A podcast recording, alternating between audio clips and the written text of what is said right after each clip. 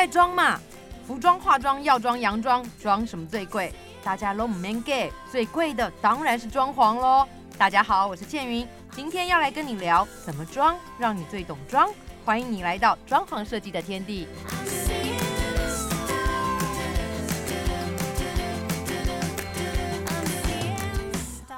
今天这一集装在装嘛 Podcast，我要请到的是，嗯，我觉得我认识他应该很多年了，而且已经超越就是设计师跟主持人，我觉得那已经是很熟知彼此的好朋友关系，所以他才会愿意七早八早起床，从台中特别搭了高铁。还带了他大肚子的老婆一起来参加我们今天这一集 podcast 的录音。呃，我们要欢迎的这位是呢，台中七期豪宅推手罗世哲。世哲你好，早安。千云好，各位听众朋友们，大家好。谢谢你这么早起床，然后来录我们今天这集 podcast。是。然后我说你是台中七期豪宅推手，其实当之无愧啊，你。其实我是真心的觉得这个名词我不敢当了。然后我以为你要说我真心的觉得讲的真好。因为。台中会做豪宅的设计师很多，嗯，只是说我们有做出我们新盘式的风格，有做出新盘式的风格，对对对对，有自己的定位，对不对？对对对，没错。好，我们要先说，首先我想要来聊的是，呃，我记得我们之前的 podcast，呃，要说来做企划单元的时候，我就说哦，要找世哲来。为什么要找世哲来呢？因为世哲做的豪宅，其实在大家心中会留下深刻的印象。举举例好了，我们之前。历时五百多个工作天，拍了宝辉秋红谷的一个案子。哦，对，真的。这个案子呢，因为这个案子其实试着接了很多其他的案子，对不对？是是是。我们先讲这个案子，又接到宝辉秋红谷同一栋里面的另外一户，怎么接到的？这个过程很传奇，哎。其实宝辉秋红谷，我们到目前为止是接了五户，但是 其中有一户很特别，嗯，他是年轻人，嗯，家里的年轻人看到 YouTube。嗯，我们的那个大梦想家的影片，嗯哼，然后他就跟他妈妈说，嗯，然后他妈妈说，哎，真的做的还不错，嘿，然后就他妈妈就跟他也住在宝辉秋红谷的朋友说，对，他的朋友说，啊，那个就是我家。啊，然后他就邀他去参观，嗯，就是除了我的影片之外，他可以到现场去参观，对不对？对对对对，所以他们就去参观，他们觉得很满意，所以。就由他的女儿来联络我们，来联络你们。对，OK。我觉得更可爱的是之之后，我听说他们还有一些管委会开会啦。就管委会的好像是哦，他管委会的一个是财务委员还是副主委？嗯，他家也是我做的。然后他们也去他家看看了。对，那因为散会后，他们都在讨论说啊，那装修怎样怎样？因为最近很多宝汇秋红谷的业主要装修。嗯，那副主委他就说。我是给谁谁装修的？嗯，那刚好委员里面就有几个也是我装修的，都说是新盘式的螺旋。对对，所以他们就一起上去看，嗯，然后一起去喝咖啡。我觉得还蛮有意思的，因为你知道现在年轻人可能就是比较网络嘛，所以我们大梦想家的影片是网络上年轻人看得到，是，然后可能分享给家里的长辈，然后大家不约而同又互相印证之后，我觉得。这个案子，这对年轻的姐弟找你，这绝对是没有问题的。是，也经过家里的认同了。对对对，他们有开会，有共识啊，有共识哈。好，那我们再讲额外的，也因为这个案子，所以有其他在客变的案子也有找到你吗？哦，有宝辉的案子，也是宝辉，因为宝辉最近在台中一直在推案。对，还有宝辉秋红谷、宝辉大隐、宝辉 City Park，哦，还有个 Sky Tower，Sky Tower，嗯哼。那很多业主就是看到了那个我们在大梦想家里面的作品，哦，看到影片，然后也搜寻我们，嗯，啊，觉得我们的评论都不错，对，所以他们陆陆续续找我们客编。哦，OK，其实我想跟逝者聊的是，呃，我上次才跟你说嘛，就豪宅很多人做，那看起来也都美，但是逝者就是有很多很细腻的细心的地方，会让大家。就让这些豪宅的屋主们临门那一脚一定会找你做设计。举例，我上次去看，我们才之前才去的那个保利胸谷那一户，因为它有很多地方是要做防水。我现在才知道豪宅的防水你是做几层？五层。做五层呢？没办法，你不能滴半滴水到楼下去。OK，好，豪宅做五层之外呢，其实在管线的维修上，你们也很讲究，对不对？哦，对。大部分如果它是毛坯屋交给我们的时候，我们必须要水电配管。嗯哼。那大部分的毛坯屋都会有预下降，对，那把水电配完管之后，会把预下降大概高五十公分左右，全部灌浆。灌浆哦，这样子其实是基本功法。嗯哼。可是这样子做会有问题。嗯。万一日后因为地震的关系，或者是地震管线破裂，那它的 它的那个。混凝土全部都得敲起来，所以你如果管线真的有问题，我还得把它敲掉混凝土哦。对，是这样子做真的很麻烦。对。后来我们觉得说，用一个 deck 板，嗯，铺在最上层，对，然后把所有的水电的管路从 deck 板出出现就可以了。对。然后我们再把 deck 板灌浆。哦，那它底下的那个空的部分，我们防水做好一点。那其实未来如果要维修，其实是方便许多。哎，我觉得真的耶！你看你豪宅的屋主，你怎么可能允许你楼上滴半滴水下来？对啊。还有你，如果你要维修，你不要影响到我啊。当然了，那个 每那里的豪宅每一平都不少钱的，里面都非富即贵，他不可能让你去他家维修。OK，所以我才说，像这些细节就会是很多的豪宅屋主们看了很多漂亮的案子。当然，你的案子除了漂亮之外，这些内在的部分是决定他们最后会不会找你做，我觉得是一个很重要的原因。哎，对，没错，没错哈，细节的部分，细节的部分，对。以前我听朋友讲啊，就是在台中的豪宅买一户啊，装潢也可以再买另外一户，应该是这样，没错吧？哦，你是说总金额吗？金额对，总金额是啊，你看他的房子都一亿多两亿，他的装修金额都。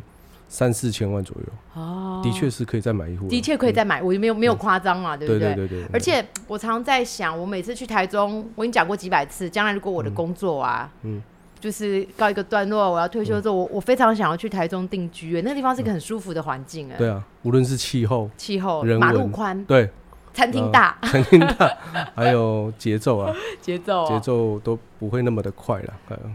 好，呃，生活节奏，大家常常说，就是台中的，就是七期啊，特别是七期有分南七期、西七期跟北七期。他们说北七期这个地方就是从台中市政府到国家歌剧院，那这一块呢又有经过原百啦、星光三月，再到秋红谷，所以他们说这里是亚洲驰名的新豪宅聚集地带。你告诉我，你做过哪几间？我比较有 feel。我做过宝辉秋红谷。嗯。连聚颐和啊，连聚仁爱啊，连聚芳庭啊，然后连聚雍和，对，都是那附近鼎鼎有名的豪宅哎，对，哎，那都是指标性的，指标性的。OK，所以我说这边是亚洲新的这个豪宅聚集地，一点都没错哦。对，我我聊个题外话，我记得有一次我们要去。豪宅看景，嗯，然后世哲那天就在 line 里面跟大家说，哎，今天呢，我们穿的服装要怎么样？就是呃，要过膝，好，不可以露手臂，然后不可以怎样，不可以，反正就是也不可以穿背心吊嘎，不行，不能短裤，不行，不行嘛，对不对？嗯，好了吧，我这二百五，我那天想说，哇，台中天气好热，我就穿了一个长版 T 恤，大概到膝盖上面啦，下面穿了一个长筒袜。我硬生生的被挡在警卫那边进不去，哎，哎，你后来是怎么进去的？我有点忘记了。我后来打电话给你，然后试着说啊，千云，那那你等我一下，你打给屋主，哦，然后叫屋主去打给谁？呃，那个管理室，然后跟秘跟秘书说说，嗯，就是说设计师要带一个重要的客户过来。啊，结果你不但不用走地下室，你还走大门，对我走大门进去，从那时候开始我就知道啊，这个不是。就是不能少根筋，而且要很钉钉。下次我再去看景的时候啊，我就穿过膝长裤，然后长袖就是这样，就就全部都乖乖的包着了。对，他他的保全很厉害啦，我们都叫他鹰眼大哥。我跟你讲，他的他的薪水非常高哦，所以他很尽责，对不对？而且他管控的那一个门户非常重要。嗯，前后面的这个大哥，他原本是特种部队退伍的。嗯嗯，所以保卫胸骨就延揽他。嗯哼，前面。的大那个大厅，嗯，大厅前门啊是四个鹰眼大哥。所以我觉得豪宅这些平常是我们不会在节目里面告诉大家，但它其实是真的很有意思的地方，对不对？而且他们真的很厉害，这些人都是挑选过的，真的都挑选过，而且就会让住户觉得是很安心啊，很安心。豪宅是豪宅的价值啦，真的很安心，真的很安心。也谢谢你啦，跟屋主说你要带一个很重要的客户，所以那一次我是走大门进去，你走大门对啊。然后我发现他的拉比跟公司真的是气派，没话说，果然是豪宅，真的真的，一般人没没有什么机会看到。过往我们对豪宅的定义应该就是金碧辉煌。可是呢，这几年，因为我们有网络啦，有很多业主都往国外去看他们的建筑物，嗯，所以现在豪宅的定义绝对不是金碧辉煌，绝对是。看你用材质来表现你这一个建案的品味。跟大气。嗯哼，所以它有很多的材质是我们国内没有的。没有的，我先这样聊一下啊，就是在空间里面，特别是我说试着我我定义它是台中七期豪宅推手嘛，在空间里面试着都有你的落款，也就是说，这个照片如果。我就讲啊，在一堆照片当中，我一眼可以认出这是逝者的空间作品，因为你有几个特色是你会给豪宅的落款跟定义。我们一个一个来讲，首先就是材质喽。材质对，我们的材质会运用的不不管是石材啊，嗯，铁件、木皮、壁布，嗯，都会去用，就是我们在台湾比较少见到的。嗯，我比方说食材好了，不会有人会把化石类的这种食材。去铺在他们沙发背墙，嗯哼，呃，第一个，如果你只是单独的铺上去，那非常的奇怪，你没有做任何加工，你也没有任何的画或艺品去辅助，会非常的奇怪。嗯哼，那第二个就是说铁剑，铁剑跟木皮也是我们国内比较少看到的，嗯，也是从意大利进口的。嗯哼，对，我我觉得值得，因为。认真说，如果我今天是个豪宅的屋主，嗯我希望朋友来我家的时候看到的东西，嗯会觉得哇，在外面很少见过。对，我觉得才会撑得起我这个房子的价值。对，当然当然。OK，好，那在豪宅的格局上呢？你的强项跟你的落款是什么？我的强项应该是我很会运用空间的动向，嗯，让。屋主在这个空间生活游走的时候，有一种虚虚实交错的感觉。嗯嗯嗯，不会是一般死板板的隔间墙。隔间所谓的虚实交错，就是有一些空间它其实是有一道门是藏起来的。对。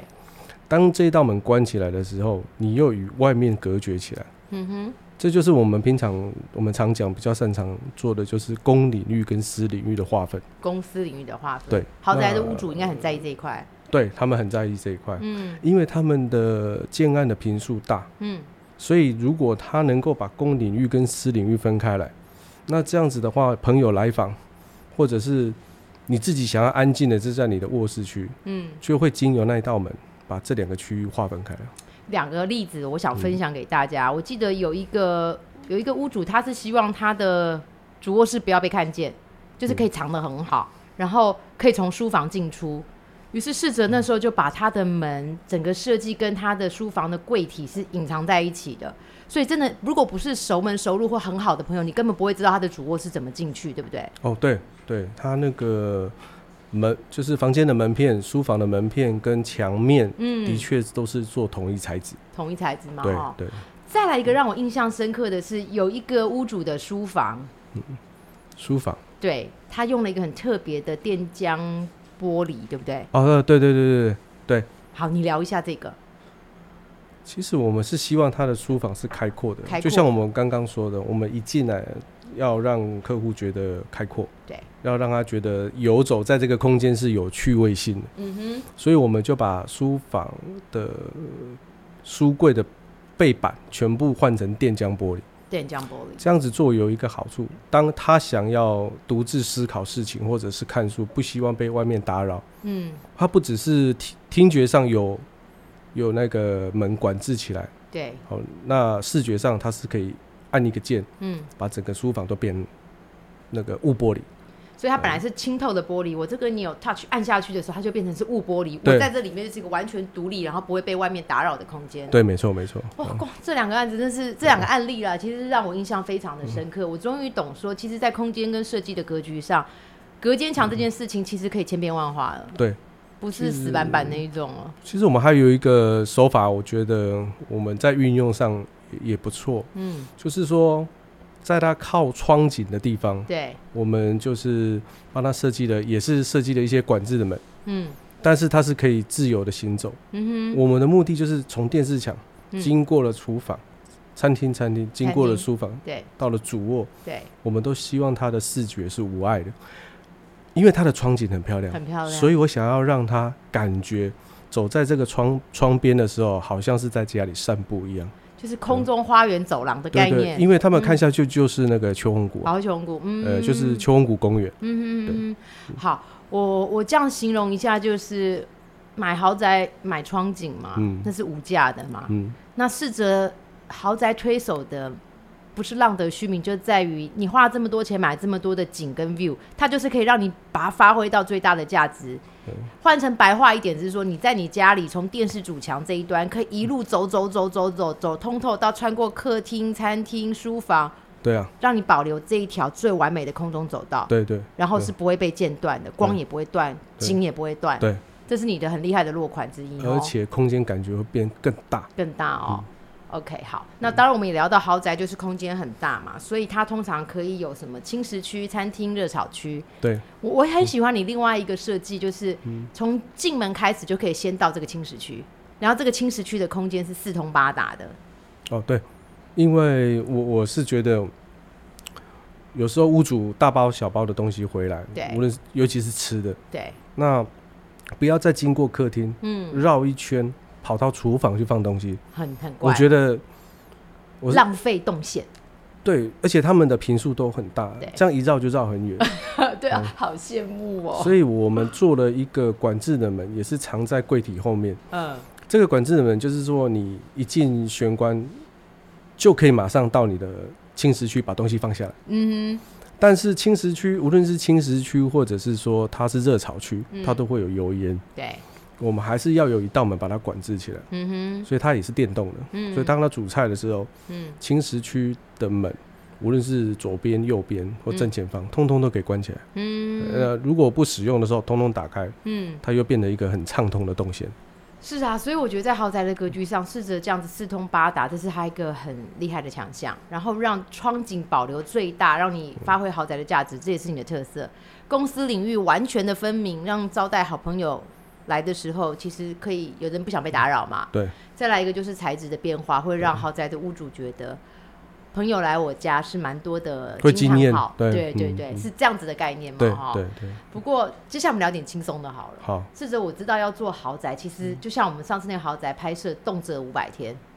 好，这次紧接着我们要曝光的这个豪宅，我看也要花个也要三百六十五天之后才会再看到它。虽然 before 我们已经先拍过了。对。那我常常都觉得。其实豪宅一耗要耗这么久，你有没有碰过史上最难搞的豪宅屋主？有 有有有有。我我不要你说是谁，你也不要讲建安，你可以 只可以只要告诉我他难搞的事迹就好了。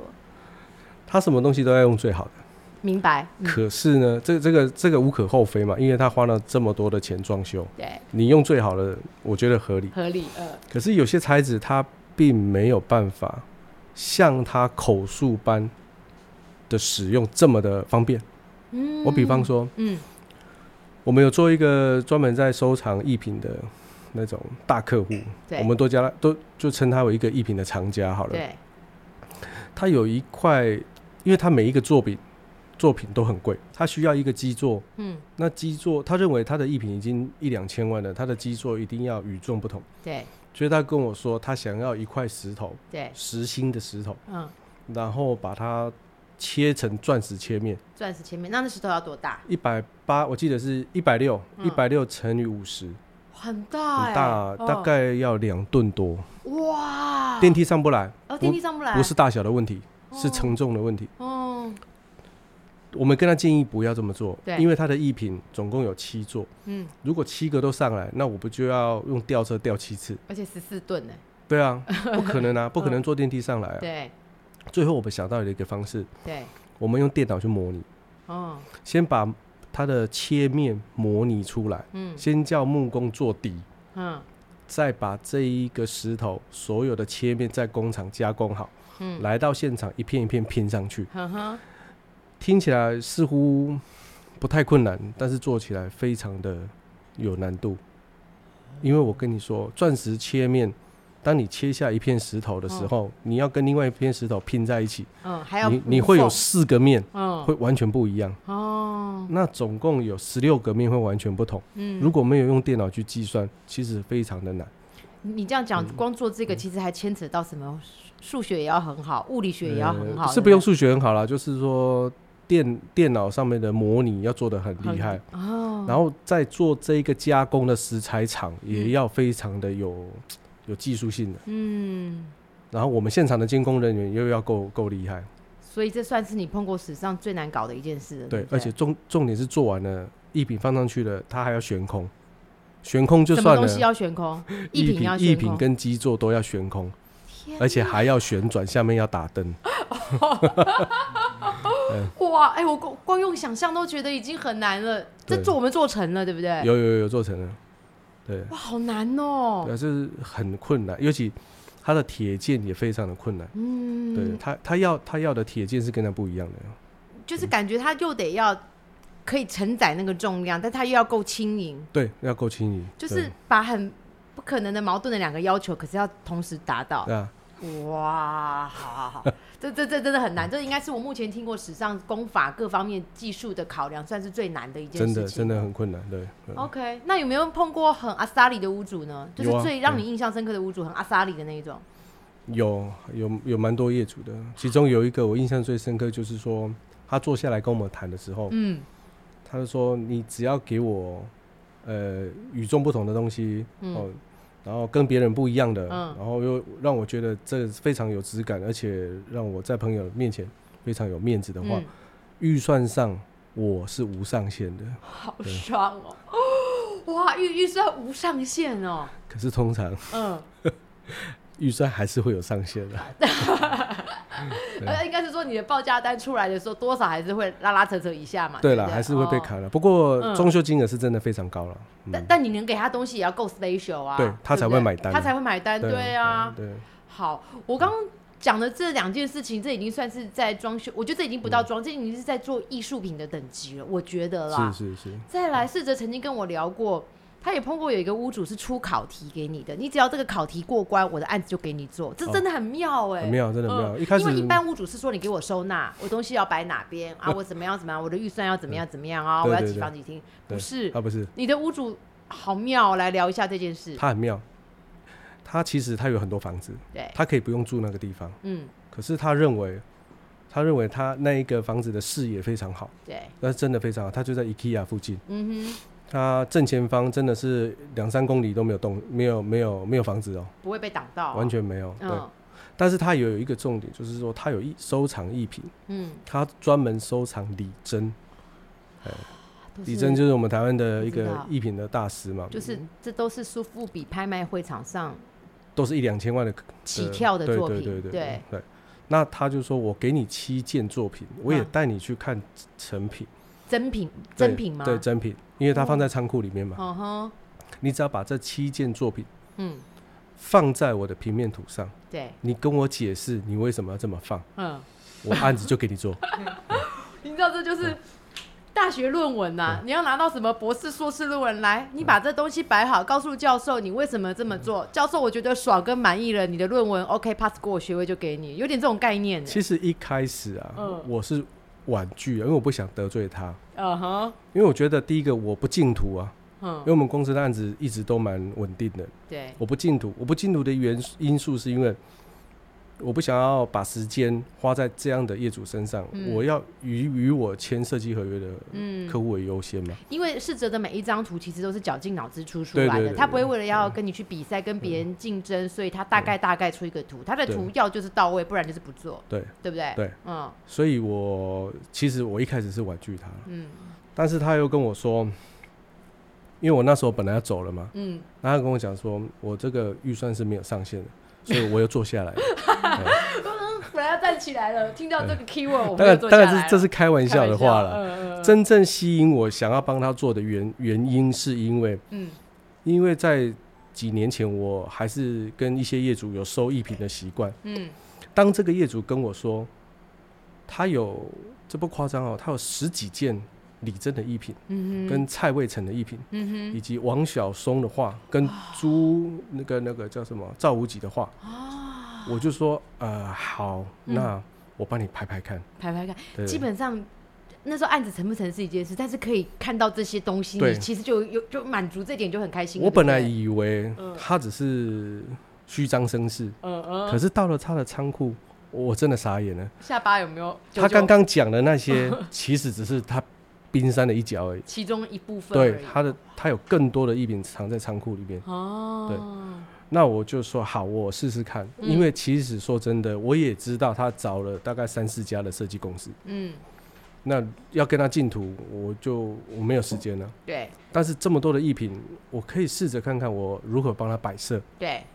第一次他们也很满意。嗯。那我就再跟他聊聊更多。嗯。聊更多他对这些艺品的看法。嗯。第二次我摆了定位之后，他就说好，这个案子给你。Perfect 过关。对，我们就签约了。呃，是这样子。那你可以大概讲几个吗？因为我有记得我看过那其中一个照片，它有个大势奇龙这样子的。哦，对对对一进门你就可以看到它是感觉是张开双臂欢迎客人的概念，对不对？对，这一个考题最重要的就是大势奇龙哦。他说我这个大势奇龙呢，第一个我要有迎宾的感觉，嗯，第一个我要有飞翔的感觉，嗯哼，迎宾一定没问题嘛，因为大李正的大势奇龙这个艺品。他是坐在一个，就是一个观音大师坐在那个龙上面。嗯，他的是双臂展开，嗯，所以迎宾一定没问题。那摆设的位置就很重要，嗯，一定是一开门就看到，对，才会有迎宾的感觉。对，第二个你要让它轻盈，怎么可能？好重啊！大士骑龙少说有两百七十公斤，嗯，这么重的纯铜的东西，怎么让它轻？让它飞起来，用吊的根本不可能啊！对，用吊的，你你没有那个施力点啊。对，难道是在大势奇龙的上面钻一个洞吗？然后再吊起来，不可能啊！对，所以我就想了很多方式。对，那我们最后想了用铁剑，然后再用石材做基底，然后整个悬吊在那个这栋建筑物的大梁上面。然后呢，铁剑要做的非常的坚固。对，再把艺品放上去，那它就有腾空飞翔的感觉。对，这这个我们有照片。有啊，我知道，我看到的时候好惊讶，因为。我知道它很重，它很重。但是你说要做到轻盈跟飞翔，那大家不用，我不用多说，你们自己看照片就知道，它就是达到这个效果啦。对啊，这个这个铁剑，我们跟团队想了很久很久，也做过无数次的试验，嗯，我们才决定用这么做。好强哦！好，那另外，因为我知道他这一个空间有七件艺术品嘛，我记得王晓松的作品，你摆的位置也很 perfect。哦，就是他面对窗景的右边呢。对，他的作品的题呃的的作品的名称叫天安门。嗯，他是用非常多的亚克力的颜料，嗯，但是是用红色的。哦，对，很很震撼的画面哦。当你近看的时候，你会你会看到有许许多多的小人，嗯，或躺或坐或卧。嗯。的在那个图面上，近看会有一点起鸡皮疙瘩。嗯，呃，可是远看的时候是真的很壮观，因为它宽宽三米六，嗯，高大概两米，嗯，这么大幅的画作，又是亚克力颜料，因为它硬化掉就不能折嘛，嗯，绝对不能折。对，你不可能坐电梯啊，嗯，也是用吊的，也是用吊的，这个过程惊险万分的，因为不能伤到它，不是，是遇到风，大风。差一点，这个王小忠就飞到别人家了。哎，我打打岔问个问题，这个这幅作品应该在大陆是它是禁品，对，然后他想办法运回来，能够见到这个真机，真的是对对对，已经很难得了，对对对。而且他他的颜料他有算过了，大概是八千八百个小红人，嗯，代表了这些。就是当时那是那时候的事件嘛，而且他故意用红色的来表达这个天安门的那个事件。嗯，好，光听你讲故事就觉得好有画面哦。OK，所以你把这七件就是很顶级的艺术品都放在最棒而且是动线最顺畅的位置。对，不管是光啊、影啊、欣赏、走动角度，对，所以你就拿到这个 case 了。对对对对。OK，哎，其实听设计师。特别是逝者台中七期豪宅推手来聊今天这些背后的故事，我们才知道豪宅不是只有跨岁而已，对不对？豪宅最难搞的不是空间呢，是是业主。好，为今天这一集呢落下一个完美的句点。跟逝者聊天真的很开心，但是各位知道吗？其实逝者是个很用功上进的设计师。他除了在设计这方面这个领域他已经这么厉害之外，他还很用心的去研读。建筑这一块，对不对？哦，对，我就是在逢甲念建研所，嗯，建筑研究所。对对对。我先跟你预约，我们下次来聊这个主题，好不好？哦，可以啊，OK。好好，OK 哈，我们下次来聊聊怎么把建筑跟你的室内设计做上最 perfect 完美的结合，出来的作品又会是什么样子？我想这会是我们下次来聊天的主题，OK？好，下次再来聊喽。下次见。今天非常谢谢台中七期豪宅推手罗世哲，谢谢，谢谢，谢谢。